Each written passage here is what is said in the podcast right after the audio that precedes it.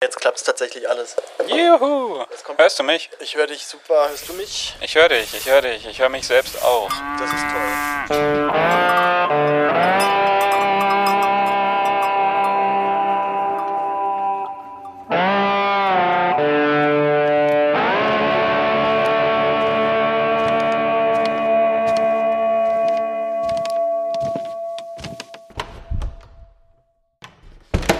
Und damit herzlich willkommen, liebe Hörerinnen, liebe Hörer, zur äh, siebten Ausgabe des Reutcast im Res Publica Podcast. Ich danke vielmals, dass ihr wieder eingeschaltet habt.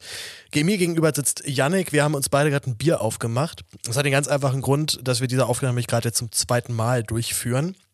Denn ich habe beim ersten Mal äh, wirklich genial gefailt und ich hatte einfach eine Einstellung falsch und deswegen hat äh, mein Laptop nicht über die beiden Mikrofone, die jetzt hier vor uns stehen, aufgenommen, sondern über das Laptop-Mikrofon. Dementsprechend klang es absolut beschissen. es war vollkommen klar, das geht so nicht. Aber Yannick, hey, schön, dass du da bist. Hi Paul, ja, freut mich. Wir machen das jetzt einfach nochmal ja. und das tun klappt einfach genauso so, gut. Tun einfach so, als wäre nichts passiert. Wir fangen erstmal an damit, dass wir erstmal wieder die Leute feiern, die mich hier finanziell unterstützen, denn das Ganze, äh, hier die Reportageschule, diese Ausbildung, die wird ja weitestgehend nur dadurch ermöglicht, dass ihr mir Kleinstbeträge monatlich spendet. Äh, und damit fangen wir jetzt erstmal an, die Leute vorzulesen. Julian spendet zwei, Jonas sch schreibt Geld aus Baden nach Schwaben und schickt 3,14 Euro. Linus schickt 2 Euro, Nikolai ist mit 5 dabei. Ich glaube, Nikolai ist auch noch ganz neu diesen Monat dabei, wenn ich mich richtig irre. Ähm, und zwar, wenn ich richtig liege, vielen lieben Dank. Äh, Benedikt schreibt, feier deinen Podcast und möchte dich monatlich unterstützen mit 5 Euro. Christian schreibt, viel Erfolg und spendet 7,23 Euro. Ebenfalls Christian sagt, hier ist das Geld besser angelegt als in der Flugreise und schickt 10 Euro monatlich. Martin, äh, ganz treuer Hörer, schickt irre Grüße aus dem wunderschönen Saarland und dazu 99 Cent. Severin macht 2,50 Euro und schreibt für deine gute journalistische Arbeit. Andreas spendet ebenfalls für die Mai-Stiftung 24 und äh, es sind mit 7 Euro dabei. Wieder Andreas macht nochmal 10 Euro obendrauf. Äh, Philipp äh, ist mit 10 dabei, Stefan ist mit 12 dabei und schreibt dazu für gute Reportagen. Die kriegt er.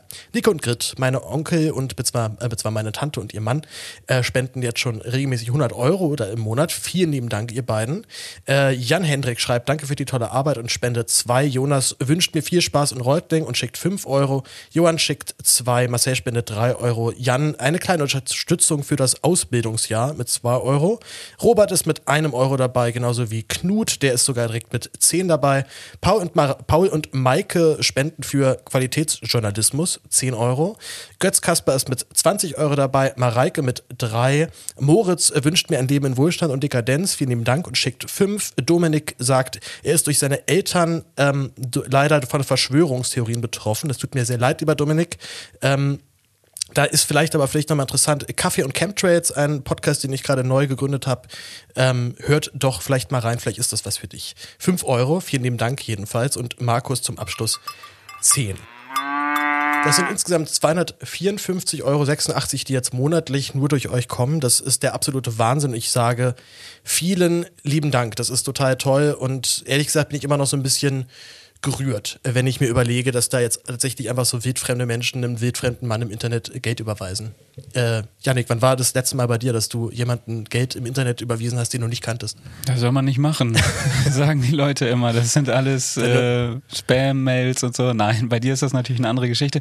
Ich habe das. Ein Berliner Prinz, der nach Reutling zieht und bis ja, dem sollte man tatsächlich kein Geld überweisen. Afrikanischer Astronaut im All verschollen. Überweisen Sie bitte zwei Millionen Euro auf dieses Konto, damit er wieder auf die Erde zurückgeholt werden kann. Das doch. Also habe ich, hab ich nicht gemacht. Ihr merkt schon, wir werden so ein bisschen, wir sind so ein bisschen anarchisch drauf. Aber wie gesagt, das hat auch den Hintergrund, dass wir das Ganze jetzt hier schon mal beredet haben und jetzt uns noch mal zusammensetzen. Wie gesagt, tausend Dank, Janik, dass du dabei bist. Janik, wir hatten einen äh, turbulenten, turbulenten zwei Monate irgendwie, ne? Es ist ja sogar ein Reutcast ausgefallen, und zwar der wird natürlich verschoben und in den nächsten paar Wochen nachgeholt. Äh, Grüße gehen raus an Helena. Mhm. Ähm, denn wir hatten fünf Wochen Ferien. Genau, wir hatten fünf Wochen Ferien und davor hatten wir vor den Ferien sogar noch ein Seminar zu literarischem Schreiben. Mit Tobias Hülswit, einem super Trainer. Ja, absolut, ja. Das hat, äh, hat mir viel Spaß gemacht, ähm, wobei es auch gar nicht so einfach war, sich äh, jetzt mal wirklich Geschichten auszudenken. Ja? Und Hast du denn was davon mitgenommen, auch für deine journalistische Arbeit, wo wir uns ja eigentlich nichts ausdenken sollen? Ja, für meine journalistische Arbeit habe ich mitgenommen, wenn man ein Adjektiv benutzt, dann nicht eins benutzen. Also wenn man schon Adjektive benutzt, dann lieber zwei benutzen, weil das hört sich dann besser an. Aber ist das nicht eigentlich genau das, was man uns immer einprügelt, dass wir eigentlich idealerweise sogar gar kein Adjektiv benutzen. Ja, Oder genau. wenn dann eins, was so richtig, richtig fetzt. Ja, aber wenn man dann in die Verlegenheit kommt, dann besser zwei, weil das ist dann, weiß nicht, wieder die Ausnahme der Regel. So dann, also man weiß ja eigentlich, dass man es nicht machen soll, aber dann macht man es doppelt gleich. Oder? Ja, ne, und äh, dann danach hatten wir noch Paddy. Wir waren in Eldenburg, da wo unser einer Schulleiter sein Haus hat. Ähm, da haben wir eine große, große Fete gemacht. Genau, noch kurz dazu. Eldenburg liegt in Brandenburg auf der Hälfte der Strecke zwischen Berlin und Hamburg. Ne? Direkt, direkt an der Elbe, sehr schöne Landschaft. Hab, äh, mich, hab mich wieder ein bisschen zu Hause gefühlt, als ich dann dort war. Ja. Und äh, ja, wir haben dort großes ehemaligen Treffen gehabt. Also viele Leute, es ist ja auch inzwischen, wir sind ja der 16. Jahrgang, die diese Schule inzwischen hervorgebracht hat, ähm, war mir in der, dieser Tragweite auch noch gar nicht klar, doch wie groß das Netzwerk ja dann inzwischen ist. Ja. Und das war irgendwie, das war witzig. So, wir hatten irgendwie ein paar Tage, haben irgendwie äh, schwimmen gegangen. Hatten, Haben gezeltet im Schlossgarten, im ehemaligen Schlossgarten. du hast Ähm, gezeltet, ne? Ich, Ah ja, du warst im. ich, war in einer, ich war in einer alten Schmiede natürlich. mit, mit dem schön mit dem Yves dann Zimmer geteilt. Ja, ja, ja. Nee, es war super, weil man einfach den ganzen Tag draußen war. Wir hatten gutes Wetter, haben Lagerfeuer gemacht, ein bisschen Gitarre gespielt. Du hast Gitarre gespielt Ich habe ich hab Gitarre gespielt. und gesungen auch. Ja, ja. Ich, ich, ich musste ja. Nur der die Gitarre auf einmal war, ja hat auf einmal dann da. Ja, und es gab äh, einen, super Pizzaofen da, äh, Flammkuchen Stimmt, Der gemacht. Flammkuchen war wirklich ultra lecker, ja. Ja, und es war einfach toll, mal wieder Menschen zu treffen, die man auch noch nicht kannte, die auch mit dem Journalismus zu tun haben, so ein bisschen vielleicht auch zu Netzwerken, aber das war eigentlich nicht so, also zumindest für mich nicht der Fokus der ganzen Geschichte, sondern es war, Nö, es war eigentlich eine einfach- Freizeit einfach nur. Es war einfach Ja. halt schöner. Also es, generell jetzt so durch Corona ist es ja eher das so ein bisschen, ein bisschen, bisschen trübe doch geworden, so, so die Freizeitgestaltung. Von daher hat's, äh, nee, hat's auf jeden Fall echt gut getan. Wir sind beide ja so ein bisschen lediert angereist, bis wir sind ja auch noch nachgefahren. Du hattest, ein, hattest irgendwas eingefangen und Ja, hast zwei Tage geschlafen, wie du erzählt Genau. hast. Vielleicht waren das auch noch die Nachwirkungen von der Impfung tatsächlich. Ich weiß es gar nicht genau. Also das war, ja, das war dann schon aber auch ein bisschen, es war irgendwie dann zwei Wochen nach dem zweiten Impftermin oder so. Aber ich war einfach platt, ja. Vielleicht habe ich auch zu wenig geschlafen. Weiß nicht genau, ja. Und, und du hattest, äh, ja, Ich hatte auf- Schub irgendwie. Ich ne? hatte, ja, ich hatte Schulter auf einmal. War irgendwie ganz, ganz grotesk, äh, weil irgendwie, auf, irgendwie so. Es war, es war tatsächlich, es hat mich tatsächlich so ein bisschen an diesen Impfschmerz erinnert, ne? Weil man die Spritze relativ frisch gekriegt hat. man in ein die Schulter Tage. direkt rein. Ja, es war tatsächlich so an einer, so am Oberarm hat es halt immer so angefangen zu ziepen, so ein bisschen. Und ich dachte halt schon, ach Gott, das äh, kann ja irgendwie alles sein. Dann wurde es tatsächlich aber schlimmer, bis ich irgendwann so das T-Shirt nicht mehr selber an- und ausziehen konnte. Und dachte mir, gehst vielleicht doch mal zum Arzt. Äh, da kam tatsächlich raus, es ist ein Rheumaschub. Ich habe vor ein paar Jahren Rheuma diagnostiziert bekommen, ein äh, Morbus Bechterew, eine entzündliche Wirbelsäulenentzündung. Ähm, was dann immer wieder mal so ein Schüben auftritt, äh, mich halt da immer so völlig, völlig ausgenockt hat. Ich bin dann, wie gesagt, noch nachgefahren, du ja dann auch. Ja. Ähm, Vor allem bei Stress war das wahrscheinlich auch irgendwie. noch, ne? Stress auf jeden Fall. Also Stress ist auf jeden Fall echt ein, so, ein, so ein Treiber. Und äh, da können wir auch schon direkt überleiten zum nächsten, zum nächsten Thema, was ja auch, äh, was ja auch auf dem, in Eldenburg äh, ja auch anstand, nämlich unsere Go-Reportagen, unsere großen Abschlussreportagen, ähm, wo ähm, wir langes Redigat haben, wir aber auch mit Fotografinnen und Fotografen zusammenarbeiten von der Hochschule für, äh, was ist das? Auf jeden- Medienhochschule in Hannover. Hochschule für Mediengestaltung oder sowas. Auf Nee, jeden Fall. Mediengestaltung ist Nee? es nicht. Okay. Auf, jeden, Fall, sind das tolle Fotografinnen Hannover und auf jeden Fotografen. Fall. Ja, und das, und das, das, das sowieso. Ähm, ich habe mich tatsächlich halt dann, also ein bisschen auch gezwungenermaßen dann von meinem Ursprungsthema abgewandt. Ich wollte ja eigentlich Aliens und UFOs machen. Dachte mir halt dann, nee, ist schon irgendwie echt ziemlicher Bullshit und auch relativ dünnes Thema, wo jetzt nicht wirklich viel erzählt wird, also wo man nicht sonderlich viel was, äh, ja, was erzählen kann, außer jetzt halt irgendwelche Spinner, die an UFOs glauben. Und dadurch, dass mir halt dann dieser Schub so ungünstig dazwischen kam, habe ich tatsächlich mich entschieden, eine Ich-Geschichte zu erzählen, eben über meine, äh, meine Erkrankung, weil vielen Leuten in meinem Alter nicht unbedingt klar ist, dass Rheuma halt auch was ist für Jüngere. Also häufig ist, wird Rheuma assoziiert mit der allgemeinen Arthrose, dem Knorpelabschleiß, dem Knorpelverschleiß in den Gelenken, der halt im zunehmendem Alter immer heftiger wird und dann auch Schmerzen verursacht. Äh, ja, aber das habe ich jetzt, äh, war ein ziemlicher Eiertanz tatsächlich, hat auch keinen Spaß gemacht, das zu schreiben. Mhm. Aber es ist passiert, äh, die Texte sind jetzt fertig. Ja, und, und, es ist, vor allem ist es bei dir lustig geworden. Also es ist nicht so, oh je, wir sind alle so traurig, weil Paul hat Rheuma. sondern natürlich sind wir das auch und das tut mir auch leid, aber du hast es mit Humor äh, genommen und das macht den Text gut. Also das hat mir echt gut gefallen. Dankeschön. Das ist, es ist so ein bisschen aus der Not geboren, weil was anderes geht einfach nicht. Also wenn, wenn man es halt dann so bierernst erzählt, ist es erstens wirklich langweilig und das, also es möchte dann keiner lesen und auch zu Recht. Ähm, außer es ist jetzt halt ein medizinischer Super-Nerd, der sich halt irgendwie gerne Rheumageschichten durchliest. Ähm, oder man, man verfällt halt in so einen gewissen Geigenhumor. Also ich finde es einfach so, aus so mangels Alternativen gibt es einfach keinen anderen Weg. Mm, ja, ja, ja. Und das mit dem Sport gefällt dir, Sport machen gefällt dir eigentlich auch nicht so richtig. Ne? Und jetzt bist du dazu gezwungen. Also es war schon ja, war gut zu lesen. Dem, ja. Dementsprechend aber auch unangenehm, sowas zu schreiben, weil man halt natürlich mit jedem Satz, den man schreibt, weiß, oh, ich bin hier, ich mache mich hier angreifbar natürlich mit allem, was ich jetzt hier von mir gebe. Ja, Und aber es ist ja auch stark, sowas zu machen. Ne? Also man muss sich das erstmal trauen. aber du zum Beispiel bist ja nun ein absoluter Sportfreak. Also ich weiß nicht, ob du es auch jetzt in deiner Familie auch schon, ob, ob ihr gerne und viel Sport gemacht habt. Das war bei uns auf jeden Fall jetzt nicht so. Ja, ähm, bei meinen Eltern, also mein Papa macht, ja, der muss sich auch dazu zwingen, Sport zu machen. Ja, und meine Mutter hatte schon immer gerne gemacht, aber ja, das kommt einfach vom Fußballspielen von früher und ich mag Bewegung. Einfach ja. so, ja. Und du hast, äh, bist großer Radfahr-Freak.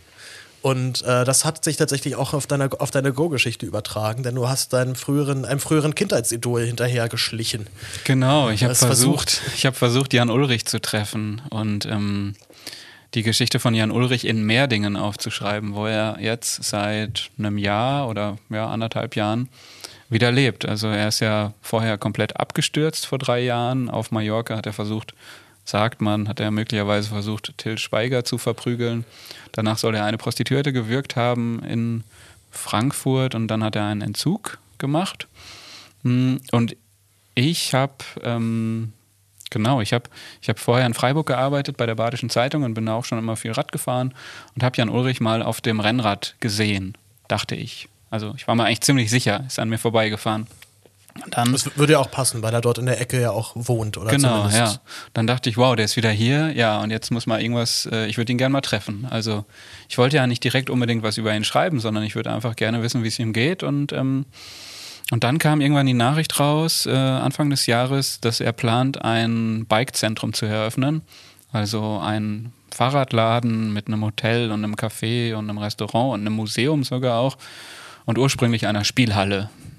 Und die Spielhalle war natürlich ein großes Problem im das Dorf. Das kam im Dorf nicht, nicht an, ja. Also es gibt da auch einen Platz, der nach ihm benannt ist dort, ne? Es ist, ist nicht sogar die Spielhalle dann oder die, dieses Bikezentrum am Jan-Ulrich-Platz dann sogar? Nee, oder? nee, nee, das wäre nee? nicht okay. genau äh, in der Straße. Aber es gibt eben eine Straße und auch ähm, die große Sporthalle und die Schule, die ähm, sind an der Adresse Jan-Ulrich-Straße 2.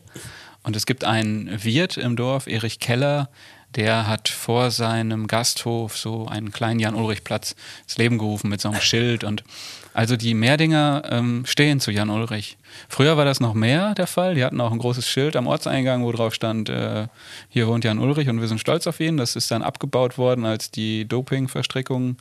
ans Leben, äh, ans Licht kamen.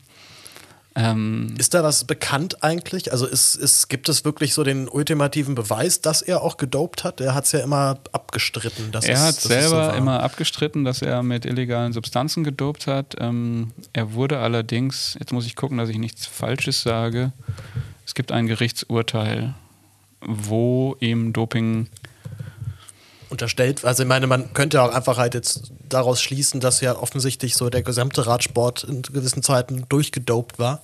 Ja, war ja auch, ja. Ähm, ja, ja. Und es wäre dann sehr eigenartig, wenn außer Jan Ulrich alle gedopt haben. Also, jetzt lass mich kurz gucken. Mhm. Aufgrund seiner Verwicklung in den spanischen Dopingskandal Fuentes wurde er 2006 von der Tour ausgeschlossen. Ja, und dann wurde auch sein Vertrag gekündigt.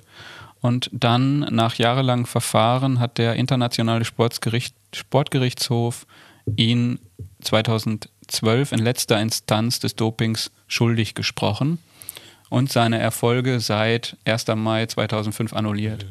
Hast also, du irgendeine, irgendeine Erklärung, warum er das weiterhin leugnet, gedopt zu haben?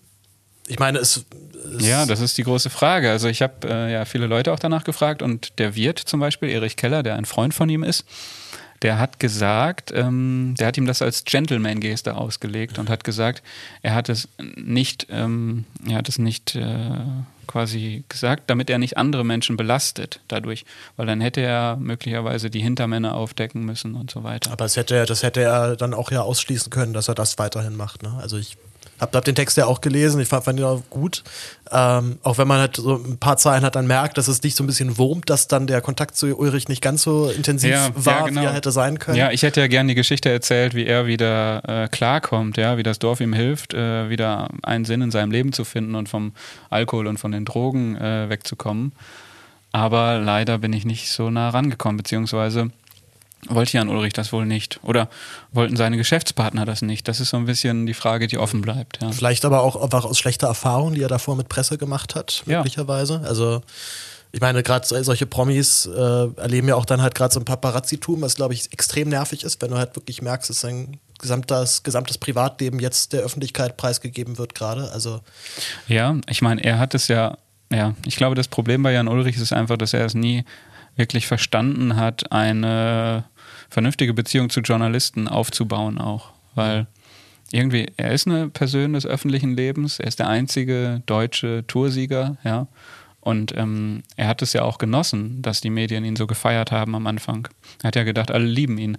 Aber ähm, er hat es auch nie geschafft, irgendwie, sagen wir mal, so ein, zwei Journalisten oder drei Journalisten zu haben, zu denen er eine Vertrauensbeziehung aufgebaut hat. Ja, sondern er hat dann eigentlich die Journalisten immer eher so als Verfolger wahrgenommen. Es liegt ja hier tatsächlich gerade vor mir, Foreshadowing an der Stelle, äh, die Autobiografie von Jan Ulrich, äh, die du nicht komplett zu Ende gelesen hast, wie man am Lesezeichen erkennen kann. Sind denn da Passagen drin, wo er darüber redet, wie, er, wie, es, mit, wie es mit der Presse teilweise war? Ja, klar, er beschreibt das ganz genau. Er beschreibt, wie er gejagt wird vom Ja. Journalisten. Und gab es denn nicht irgendeinen einzelnen Journalisten, der irgendwie cool war? Also hatte er vielleicht auch wirklich einfach mega Pech oder hat er dann auch einfach nicht den Riecher gehabt für die Journalistinnen, für die Journalisten, die ihm jetzt halt nicht direkt was Böses wollen, sondern einfach halt nur abbilden, was, was ist? Ja, er hat ja zum Beispiel dieses Buch geschrieben mit Hagen Bosdorf zusammen. Der war mal bei der ARD und hat da auch die Berichterstattung über die Tour de France gemacht. Bossdorf ist natürlich ein geiler Name auf jeden Fall. Der ist allerdings dann bei der ARD rausgeflogen. Ähm, weil da noch ein paar andere Sachen aufgrund aufgrund sind. dieses Buches. Nee, nicht aufgrund des Buches, aber weil es Schleichwerbung gab in gewissen Sendungen und so. Und das ist halt diese ganze Geschichte, der Journalismus und die Verquickung. Also die Journalisten während der Zeit, als Jan Ulrich die Tour de France gewonnen hat, waren nie kritisch. Die haben nie nachgefragt, äh, könnte es denn da eigentlich irgendwie zu Doping gekommen sein oder wie sind diese Leistungen möglich? Die haben den einfach nur gefeiert. Und ähm, ja, so ein ganz komplett unkritischer Umgang mit äh, einem Sportler geht halt auch einfach gar nicht, ja. So ein ähnliches, ähnliches Problem haben wir auch gerade beim Fußballjournalismus, was ja auch eigentlich fast nur abgefeiert wird. Also das Event, was verkauft wird als, als Sender, muss natürlich dementsprechend zelebriert werden. Ja, und das ist ganz interessant. Also im Fußball redet kein Mensch über Doping. Dabei bin ich mir sicher, dass es auch im Fußball Doping gibt. Ähm, es will Schmerz- nur halt keiner sehen. Schmerzmittel nicht an sich auch schon Doping? ja, das ist die Frage, wo das anfängt. Ja. Ja. Wenn man Schmer- Schmerzmittel nimmt, der spürt schon mal, schon mal weniger Schmerz als jemand, der kein Schmerzmittel nimmt. Ja. Und äh, die Fälle sind ja auch dokumentiert von Sportlern, die get- getrimmt, getrimmt werden auf, du gehst jetzt, du gehst jetzt aufs Spielfeld. So ist mir egal, was mit deiner Wade ist, du hopp, Ja. du verdienst dir ein paar Millionen. Das gehört einfach dazu und das ist ja auch sogar in den äh, Amateurligen so. Ne? Es gibt ja von Korrektiv da auch eine ganz interessante Recherche zu diesem Schmerzmittelmissbrauch. Ähm, Joshua, der hat also unser Mitschüler, der ja auch schon mal im Podcast war. Ja, ja, der war schon hier. Da haben wir über Alemannisch geredet. Genau, und er ist kein Alemanne, sondern er ist Badener. Ganz ne? Das genau. war die Geschichte. Aber er spricht Alemannisch. Aber er spricht Alemannisch. Ja, ähm, und ich habe es ich hab's im Twitter-Teaser dann falsch gemacht, aber ich habe es dann so gelassen. er, er hat sich Das dann bei ist ja Twitter auch- auch über mich lustig Das gemacht. ist ja auch lustig. Also der Alemanne Joshua Kocher. ja, der ja. Be- in Berlin sagen wir Süddeutschland, so da ist ähnlich. Also, Naja, auf jeden Fall hat er ja auch lange Fußball gespielt in so Kreisliga A, B-Mannschaften. Und da gehört es dazu, dass die Leute vorher, vor jedem Spiel einfach, einfach nur so, obwohl sie keine Schmerzen haben, erstmal eine Ibuprofen reinschmeißen oder zwei, weil sie meinen, dass sie damit auch besser werden. werden. Oder wenn dann Schmerzen kommen sollten, vielleicht möglicherweise, dann spüren sie die nicht mehr und dann können sie schneller rennen. ja, soweit, soweit jemand reingrätscht und das tut halt einfach nur, vielleicht auch nur 20% weniger weh, als wenn du es nicht genommen hättest, ist auf jeden Fall ein Vorteil, klar. Ja. Gut, jetzt ähm, schweifen wir so ein bisschen ab, glaube Ja, ich. das ne? ist ja, das ist ja schön, aber wir haben ja hier schon diese ganzen schönen Bücher vor uns. Ähm, Was willst du mir denn damit mitteilen eigentlich? Du hast hier fünf Bücher vor mich hingelegt. Ähm, Warte, sind es fünf? Es sind eins, zwei, drei, vier, nee, stimmt, es sind sogar sechs. Ich kann da nicht wirklich zählen. Ich war aber auch sehr schlecht Da ist noch eins, da hinten, hinter Ach, da Achso, das konnte ich nur wirklich. Sieben. Es sind sieben ja. sogar. Also ich sollte ja ein Thema mitbringen und ich dachte mir, okay, worüber rede ich jetzt? Ähm, dann ist mir eingefallen, dass ich in letzter Zeit viele Bücher angefangen habe zu lesen, aber nur eins von den Büchern, die jetzt hier liegen, äh, auch zu Ende gelesen habe. Und auch nicht mal das Jan-Ulrich-Buch. Das Jan-Ulrich-Buch habe ich auch nicht bis zum Schluss gelesen. Ich konnte es dann irgendwann nicht mehr ertragen. Genau. Weil, weil es so unangenehm war oder. Ja, weil er auch so ein bisschen in Selbstmitleid zerfließt Okay. irgendwie und, und weil es natürlich auch gelogen ist, was da drin steht. Also da steht drin, er hat nie gedopt. Ja? Ja. Gut, es wurde halt auch 2005 oder so veröffentlicht, aber ja, ist halt einfach eine Lüge. So. Aber es sind ja noch, sind ja noch viele schöne andere Bücher. Zum Beispiel eins, äh, ein, ein, russischer, ein russischer Autor, Michael Bulgakov, Der Meister und Margarita. Ähm, Kannst du kurz sagen, bis wo ich gelesen habe? ja, bis Seite, ich habe es mir noch glaub ich? gemerkt, ich glaube bis 68. Ganz ja. vorne, ja. 65, 65, ja. Das ist ja, hat ja, scheint ja, scheint ein großes Lesevergnügen gewesen zu sein. Es ist ein geiles Buch und es wurde mir, es wurde mir empfohlen, ja, von einem, äh, was war der denn? Äh, jemand, der sich gut mit russischer Literatur auskannte. Und er sagte, das ist das beste Buch, das beste russischsprachige, also das beste Buch aus Russland quasi, von einem russischen Autor. Aber es ist unverständlich. Ja, es, es, das Problem war bei mir, dass ich das immer kurz vorm Einschlafen gelesen habe und ähm, das springt halt so in den Zeiten, in den Orten, also es ist Jesus und dann ist man wieder in Russland und dann ist man in Nazareth und es ist so, so, so, so, so, keine Ahnung, also so, so Also- wu- wunderhaft auch einfach. Es klingt so nach richtig Literatur einfach. Ne? Wa- Wo halt klar ist, das ist jetzt hier nicht für einfache Leute geschrieben, die einfach mal so ein bisschen lesen wollen, sondern Ja. das muss man nicht so richtig, das muss man richtig wollen. Das muss man sich erkämpfen, so ein bisschen magischer Realismus äh, in Russland. Und dann ähm, habe ich es einfach nicht geschafft. Dann habe ich, glaube ich, die ersten 50 Seiten immer wieder gelesen und ich, dann habe ich es wieder vergessen sofort. Ja. Das ist so ein Beispiel für ja, abgebrochenes Buch. Also ich kann dir auf jeden Fall schon mal sagen, dass du nicht alleine bist damit. Äh, Also jetzt nicht nur hier wir beide im Raum äh, brechen, glaube ich, gerne Bücher ab. Ich glaube, es ist allgemein ein sehr gut bekanntes und auch sehr gut beschriebenes Problem. Ähm, Ich glaube, bei mir ist es tatsächlich ganz häufig mit Sachbüchern, dass ich Sachbücher zwar kaufe und sie auch sehr gerne kaufen möchte und auch gerne wissen möchte, was da drin steht und schon ungefähr vielleicht auch weiß, was da drin steht. Und es dann aber maximal bis zur Hälfte durchhalte. Und noch nicht mal, weil es schlechte Bücher sind, das würde ich noch nicht mal sagen. Aber es ist so ein, äh, so sehr häufig halt auch so mit dem Gefühl behaftet, jetzt hier ein Buch zu lesen mit einem Gedanken, den man auch theoretisch auf, zwei, auf zehn Seiten hätte ausführen können, der jetzt aber halt, damit es halt ein Buch wird und man, damit man es entsprechend verkaufen kann, halt auf 120 Seiten gestreckt wird. Ähm, und ja, gut, zwar in der Uni, glaube ich, wir, du, hast, du hast ja auch Politikwissenschaft studiert, da liest man sehr viel generell in den geisteswissenschaftlichen Studiengängen.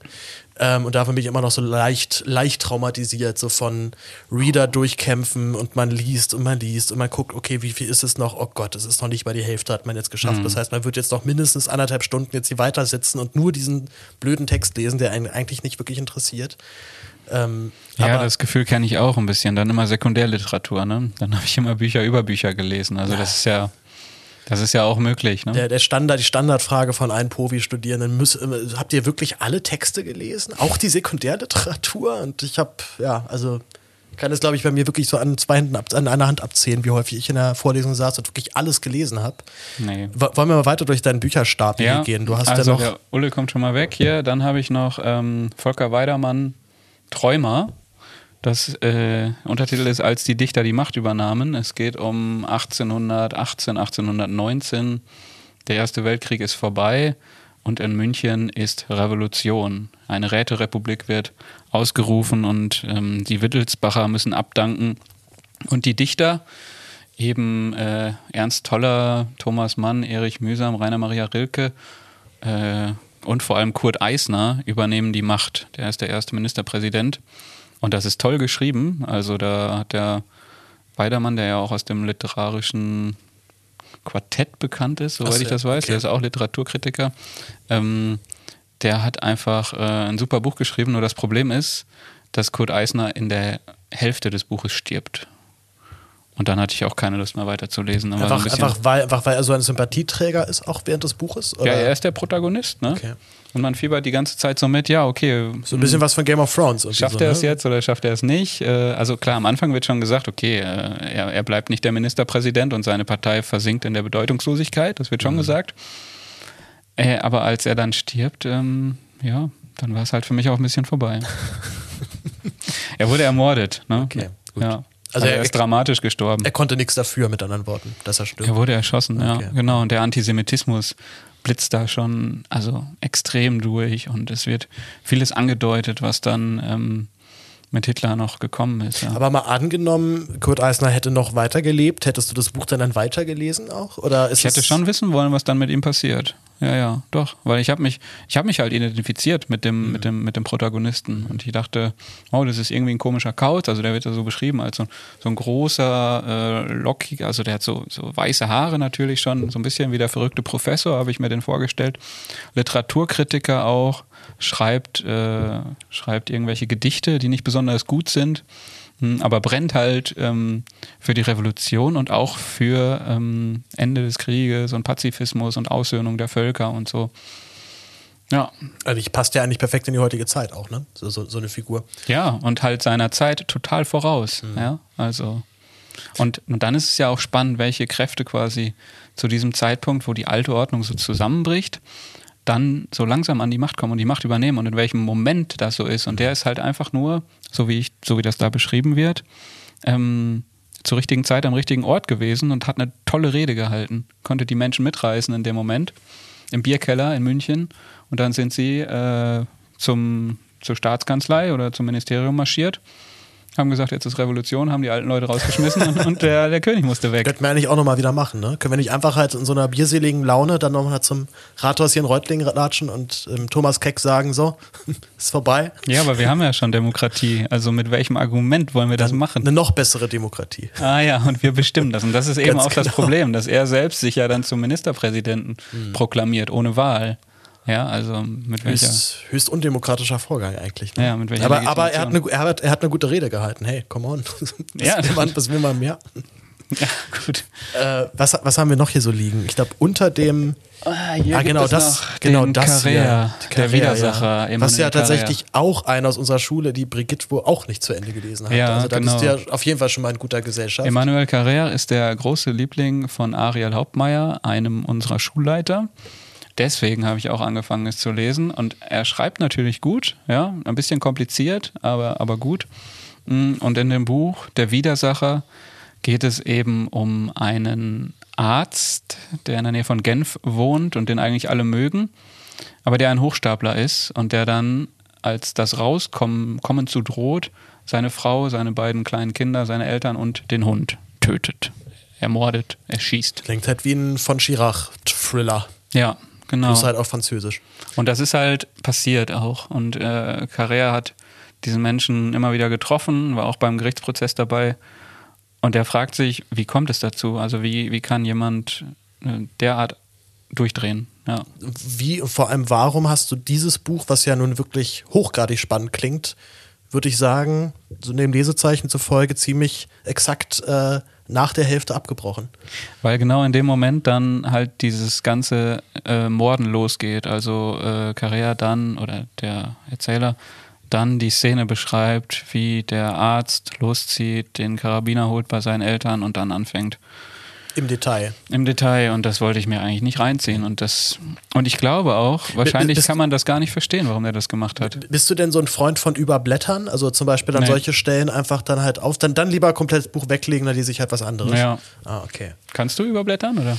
Nee, eigentlich auch nicht. Aber tatsächlich. Ähm, oder kannst du auch das Ende des Buchs als erstes Nee, lesen? das, das, das, das kann auf gar keinen Fall. Doch, ich habe das, glaube ich, teilweise so bei Harry Potter Büchern habe ich das gemacht, halt irgendwie so, so aus Joke Weil's dann so mal so den. War, oder?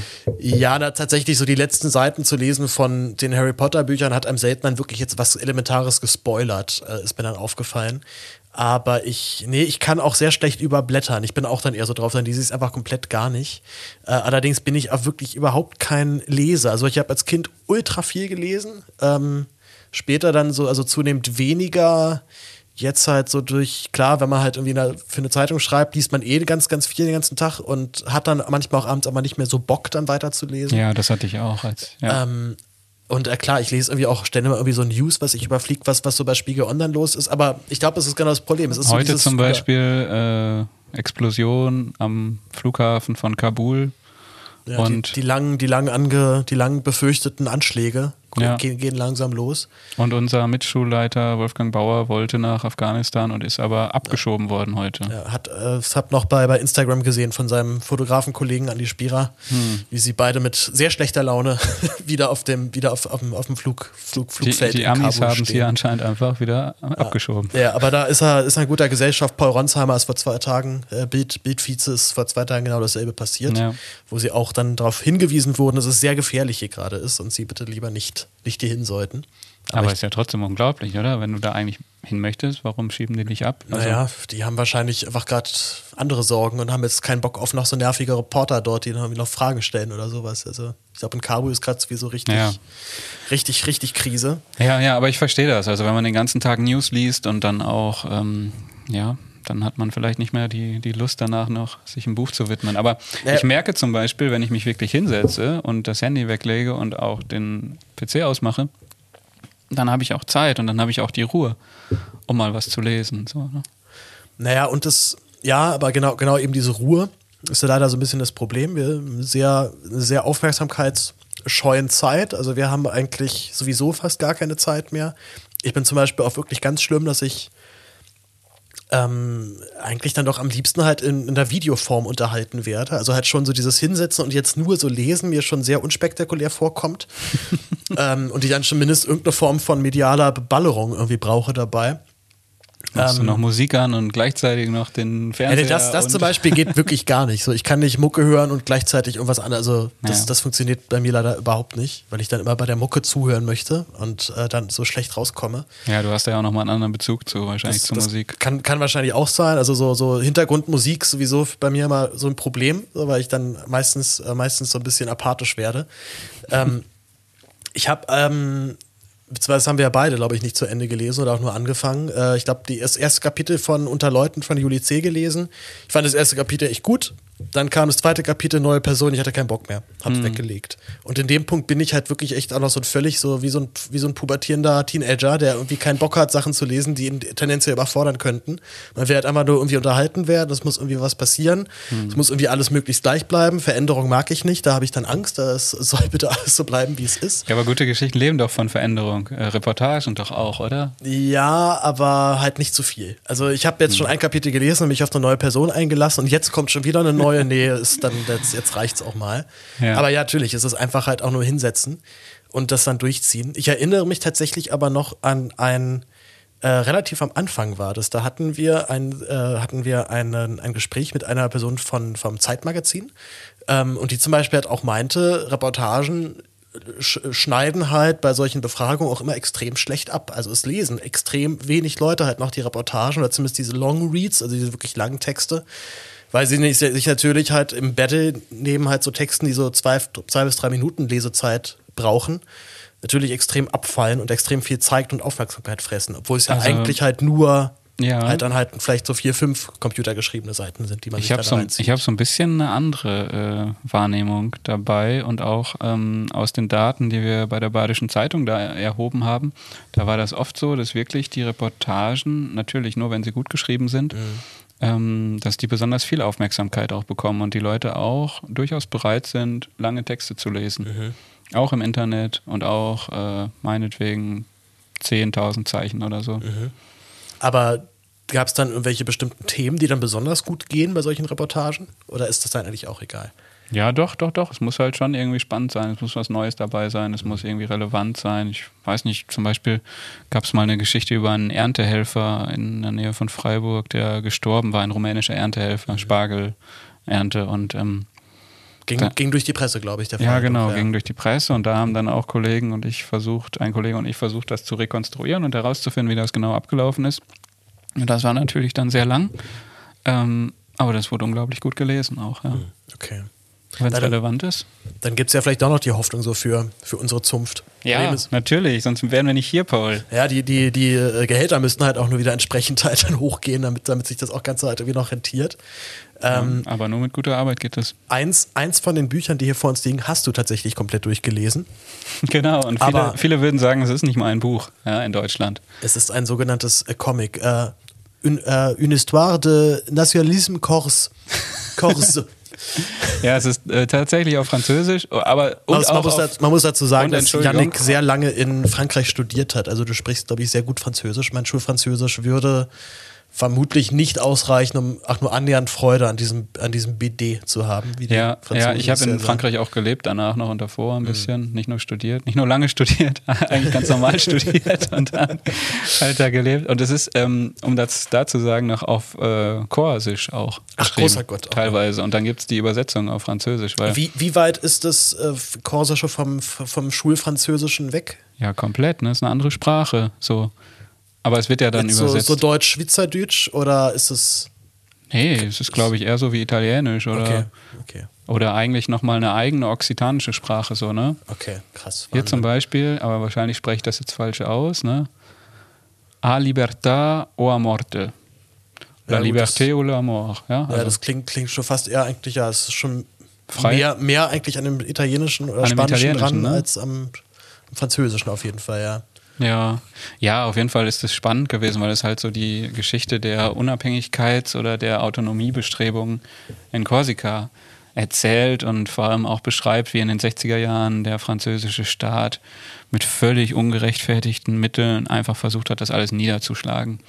Und, Was ähm, hat dich aber genau in diesem Buch so gekriegt, dass du es komplett zu Ende gelesen hast. Vielleicht halt auch, weil es ein bisschen weniger Text ist und man es einfach, es ist einfach nicht so anstrengend ist, es dann zu lesen. Also ja, ja, ich glaube schon auch, dass die Bilder und diese grafische Sprache, die ja auch sehr schön, schön gezeichnet ist, mhm. äh, dass die da so ein Türöffner sind, ja. Und eigentlich auch so ein bisschen so ein sperriges Thema, weil da kommen extrem viele Charaktere vor und dann gibt es immer eine neue Generation und eine neue Generation. Es geht ja über 40, 50, mhm. 60 Jahre, ähm, dass die sowas transportieren können dann auch.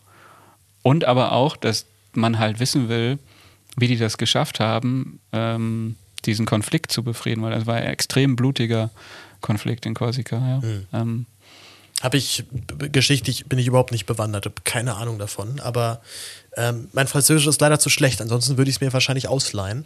Aber ich fürchte, ich, äh, es, ich, es würde dann dasselbe Schicksal erfahren wie hier der, der, der Bulgakov. Der äh, Bulgakov. Und das wäre schon gut, wenn ich immerhin 50 Seiten schaffe.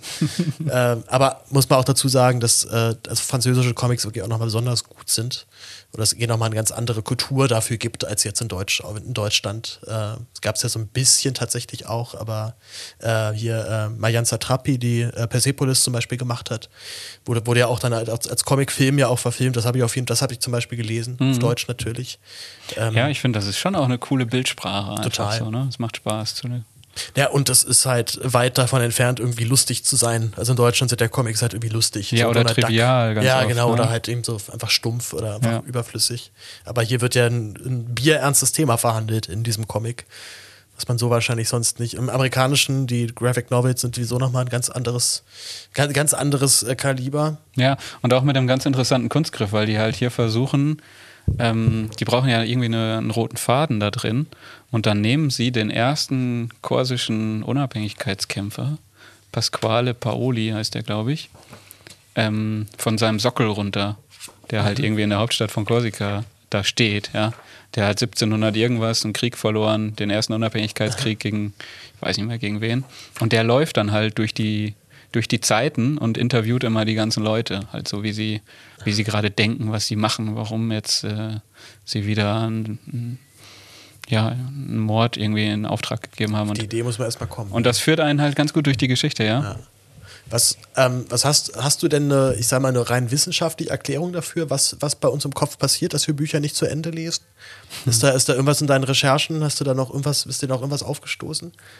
Das weiß ich nicht genau. Ähm, wahrscheinlich, weil es uns langweilt irgendwann. Ähm, aber ich fand eigentlich eine ganz andere Geschichte ganz, ganz interessant. Und zwar ähm, gibt es so ein Buch von Pierre Bayard, wie man über Bücher spricht, die man nicht gelesen hat. Ich habe das Buch natürlich auch nicht gelesen. Ähm, aber er sagt halt, ähm, in einem Artikel habe ich das nachgelesen, selbst wenn man liest, dann liest man nicht. Und ähm, zum Beispiel ist es ja irgendwie so, ähm, wenn man wenn man ein Buch quer liest, ja, mhm. dann hat man ja auch nur die Hälfte verstanden oder ein Viertel oder so, ja. Oder wenn man zum hab ich, Beispiel. Habe ich zum Beispiel noch nie gemacht. Also so bei Querlesen heißt jetzt wirklich so, so einzelne Kapitel rauspicken und die dann lesen. Ja, oder, oder zum Beispiel, du nimmst dir, du nimmst dir eine Seite und liest von links oben nach rechts unten, oder? Mhm. Gibt es doch immer Leute, die das machen. Also die dann halt gucken, ah, wo interessiert es mich jetzt? Und dann häng, bleiben die da vielleicht hängen und dann lesen sie da ein bisschen weiter, dann blättern sie weiter und dann können die halt so eine Seite so innerhalb von. Das ist ja ungefähr so, wie wenn man halt eine Serie irgendwie bei Staffel 3, Folge 5 anfängt. Ja, und also, dann vorspult die ganze ja, Zeit. Ja, genau. Also kann man so machen, aber das ist doch, ist doch völlig klar, dass nicht das Erlebnis äh, einem jetzt widerfährt, wie es die Person, die das kreiert hat, jetzt so gewollt hat. Also, ja, aber also, man hat das Buch ja gekauft, man kann damit ja machen, was man möchte, das, oder? Das natürlich, sowieso. Und man freut sich ja auch, dass Leute überhaupt noch Bücher kaufen, aber ähm, mhm. Und der ganze Buchmarkt lebt ja auch, glaube ich, von den Nichtlesern, oder? Also wenn, wenn wirklich nur die Leute immer nur das Buch kaufen würden, was sie lesen würden, dann würden ja viel weniger Bücher verkauft. Das, das auf jeden Fall. Wahrscheinlich habe ich habe ich schon viele Leute dadurch äh, un ungewollt subventioniert, dass ich das Buch gekauft habe und es dann doch nicht zu lesen. Im Sachbuch zum Beispiel hatte ich tatsächlich rausgekriegt, hatte ich vorhin noch gefunden, gab es aber eine Erklärung dafür, dass man halt gerade bei Sachbüchern, das sehr häufig passiert, dass man so diesem, mit diesem Gedanken zwar in einen Buchladen geht, das jetzt zu kaufen und dementsprechend auch das Wissen sich anzueignen, aber das tatsächlich dann schon im Kauf abgeschlossen ist. Also das Gehirn halt dann ents entsprechend zufrieden ist. Ja. Zumal man ja auch leider immer so ein bisschen fieserweise sagen muss, es gibt viele Sachbücher, die sich sehr gut in einem Interview zusammenfassen lassen oder was ich, man hört sich hört einen Deutschlandfunkbeitrag von dem Autor, der Autorin und hat, muss das Buch jetzt eigentlich nicht mehr lesen. Zwangsläufig. Ja. Ähm, aber ähm, ja, äh, das, also da neige ich auf jeden Fall extrem dann, dazu. Dann gibt auf jeden Fall das Gehirn einem schon diese Belohnung und sagt, okay, ich habe diese Idee jetzt gekauft und genau. ähm, ich kann sie ja noch lesen, sie steht ja, man, im Schrank. Ja, äh, genau, man kann es ins Bücherregal stellen, da kommen Leute vorbei und so, oh. Der ist aber belesen. Uiuiui, der hat aber viele Bücher. naja. Ja, ja, also auf jeden Fall dieser Bayard, der plädiert halt dafür, dass man damit lockerer umgehen sollte und auch über Bücher reden sollte, die man nicht unbedingt gelesen hat, weil sollte ja, man transparent machen, dass man sie nicht gelesen ja, hat? Ja, sollte man schon, okay. denke ich schon. Mache ich immer. Hm, aber wenn man zum Beispiel einzelne Thesen sich herausschnappt aus den Büchern und ähm, die dann adaptiert oder so, dann bringt einen das ja auch schon mal weiter. Ja? Dann ist es ja ein Ideenaustausch. Ja. Es ist ja auch einfach ein riesiger Unterschied, ob ich jetzt zum Beispiel einen Film gucke, der mich dann ein bis zwei Stunden meiner Lebenszeit kosten wird, oder halt eben ein Buch zu lesen, wo halt klar ist, dass kann sich jetzt schon, das sind dann halt schon so, so zweistellige Stundenzahlen, die da, die dafür halt dann nötig wären, um das halt komplett zu lesen. Wenn du langsam liest, oder?